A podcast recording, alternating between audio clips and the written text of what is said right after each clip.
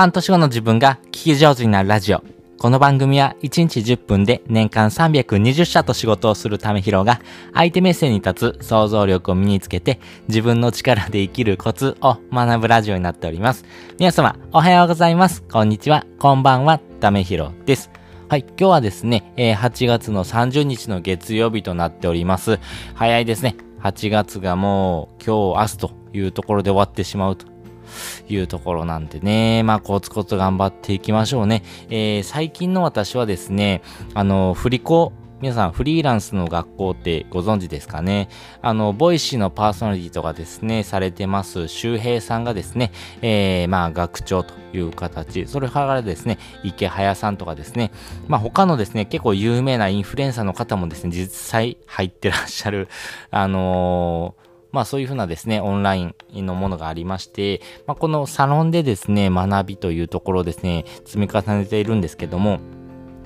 この中でですね、やっぱり、えー、人から何か教えてもらうってことよくあるんですけども、やっぱり実際ですね、えー、その内容を理解しようと思ったらですね、実際に行動してるかどうか、やっぱりここが大きいなってことをですね、改めて、えー、感じました。実際にですね、えまあ言われてわかることっていうのはあるんですけども、でも実際自分が行動してるからこそですね、気づけるポイントっていうのがですね、結構あると思ってます。例えばなんですけども、まあ、高校野球とかですね、まあ、野球をしたいなと思った時にですね、えー、こういう風にですね、バットを振った方がいいよとかですね、こういう風にですね、えー、まあ、ボールを投げた方がいいよとかですね、なんかそういう風なことってですね、言われたらですね、うんうんって、わ、頭では理解できるんですけど、実際やってみるとですね、思ったような行動ができなかったりとかですね、えー、それダメだよって言っていうのはですね、頭でも分かっててもやってしまうとかですね、まあ自分の行動っていうところですね、えー、まあ部活に入ってすぐですね、レギュラーになれるわけではないので、実際ですね、えー、コツコツとですね、えー、その型というところ、そして、えー、自分のですね、えー、行動というところをですね、積み重ねていくっていうのがめちゃめちゃ大事ということを改めてですね、感じたんでね、まあそこをですね、ちょっと今回深掘りしてですね、お話したいなと思います。今回のテーマはですね、教えるのが上手な人の共通点というところですね、お話ししたいなと思います。やはりですね、人に何かを教えるというところでは、えー、どういうふうなポイントがですね、多くの方に共通するポイントなのかというところですね、私なりにですね、えー、分析をしてみましたので、えー、最初にですね、もう結論をお話したいなと思います。まあ、結論自体はですね、アウトプットを見越したインプットをするということをですね、ちゃんとされている方がほとんどかなというふうに思ってます。アウトプットを見越したインプット。要はですね、普段使ってる言葉とかっていうのはですね、あのー、何気ない言葉だと思うんですね。ですが、やっぱりですね、えー、誰かの言葉を吸収しようとかですね、えー、自分の考えをですね、相手に分かりやすく伝えるっていうことをですね、意識したりとかすることによってですね、相手から感謝感謝される確率っていうのもですね、上がっていきますんでね、あ、その言葉いいですねとかですね、本当に、あ、こういう風なですね、言い回しするんだなとかですね、あ、この例え話分かりやすいなとかですね、何かしらのですね、情報をですね、吸収してですね、自分でも取り入れようという風なですね、考えを持っている人っていうのはですね、やっぱり教えるのがうまいなと思いますし、まあそういう風な行動していく人こそがですね、やっぱり人から何かをですね、教えてもらうときにはですね、やっぱり具体的にですね、えー、お話ができる。実際行動してるからこそそれがですね、えー、伴ってですね、話をできるということがありますんでね、まあ最終のですね、結論というところはですね、ちゃんとアウトプットを見越してインプットをする。そしてそれが行動に伴っているということだと思います。まあそこのですね、えー、話をですね、積み重ねていくことが大事なんですけども、でもですね、えー、どういったところからですね、始めたらいいのというふうにですね、迷われている方はですね、例えばなんですけども、皆さん、カラーバス効果っていうのをですね、えー、聞いたことございますでしょうか？まあ、よくあるですね、心理学の一つの手法なんですけども、例えば、まあ、子供が生まれたらですね、普段の生活の中でもですね、よく赤ちゃんに出会う確率が上がったなとかですね、青色の車を購入したらですね、普段の生活の中で青色の車ばっかりですね、えー、目につくようになってですね、あ、こんだけ青い車って走ってたんだってことを気づくようなですね、タイミングって実際あるかもしれません。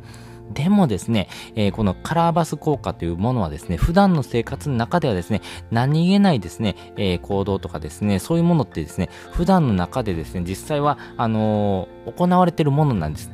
ですが、そこにですね、注目、着目してですね、それを見てないということなんですね。なんで普段の生活でもですね、え、赤ちゃんがいる生活っていうのはですね、え、ごくごく一般的ですし、青色の車が走ってることもですね、え、よくあることです。でも、えそのですね、意識してですね、行動するということによってですね、普段の生活の中でも新たな気づきということをですね、え手に入れるということができますんで、まあこういうふうなですね、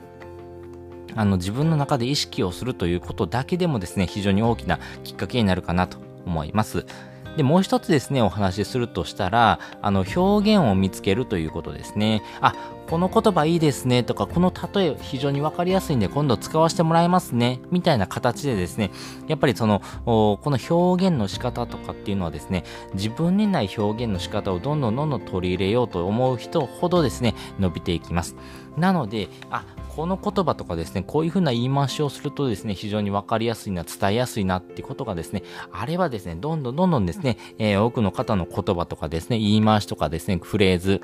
キーワードというところをですね、使ってですね、えー、自分の中に取り入れていくことによってですね、えー、言葉のフレーズというところはですね、ぐんとですね、高まっていきますし、それによって語彙力とかですね、表現力というところがですね、高まっていきます。まあ、それによってですね、あなたのですね、発信する内容がですね、人に伝えやすいとか、分かりやすいなっていうふうに言われるようなですね、ポイントにどんどんどんどんですね、高まっていきますんで、ぜひぜひですね、人の言葉っていうところからですね、新たな発見、そしてですね、カラーバス効果を使ってですね、意識するということをですね、えー、実際に行うとですね、より教えるのが上手というところまでですね、えー、到達する人も多いのかなと思いますんで、ぜひですね、チャレンジをしてみてください。